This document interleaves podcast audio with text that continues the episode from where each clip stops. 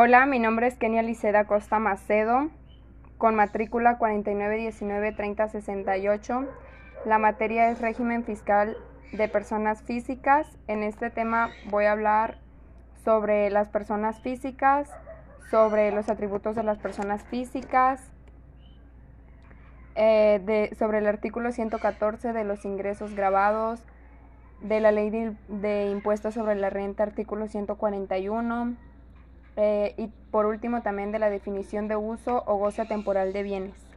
Bien, comencemos. Para empezar, una persona física se define como aquella que tiene una serie de derechos y obligaciones con el, con el país en el que vive.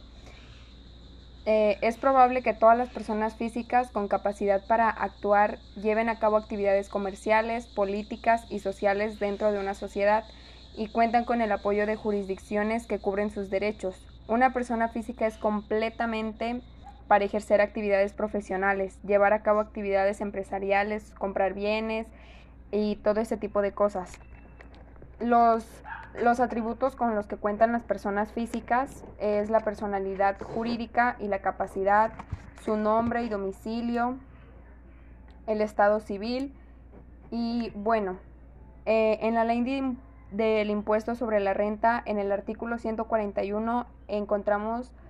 que se consideran ingresos por otorgar el uso o goce temporal de bienes inmuebles y son los siguientes. Los provenientes del arrendamiento, sub, subarrendamiento y en general por otorgar a título oneroso el uso o gozo, goce temporal de bienes inmuebles en cualquier otra forma los rendimientos de certificados de, participación inmobiliaria o no amortizables. Bueno, y en el artículo 114, que son los ingresos agravados, pues se consideran ingresos por otorgar el uso o goce temporal de bienes inmuebles los siguientes. Eh, como primer lugar tenemos los provenientes del arrendamiento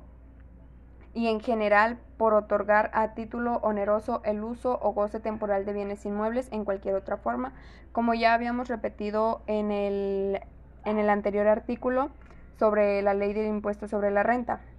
Eh, en otro lugar también tenemos los rendimientos de certificados de participación inmobiliaria no amortizables, que también ya lo habíamos repetido, solamente que en, el, en la ley de impuesto sobre la renta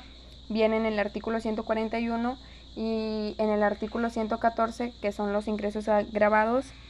que viene en, en el SAT, en esos artículos. Bien, en el artículo 19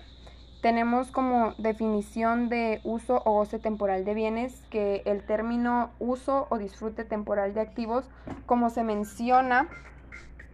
en esta ley, se refiere al permiso de una persona a otros para usar o disfrutar temporalmente el rendimiento los derechos de uso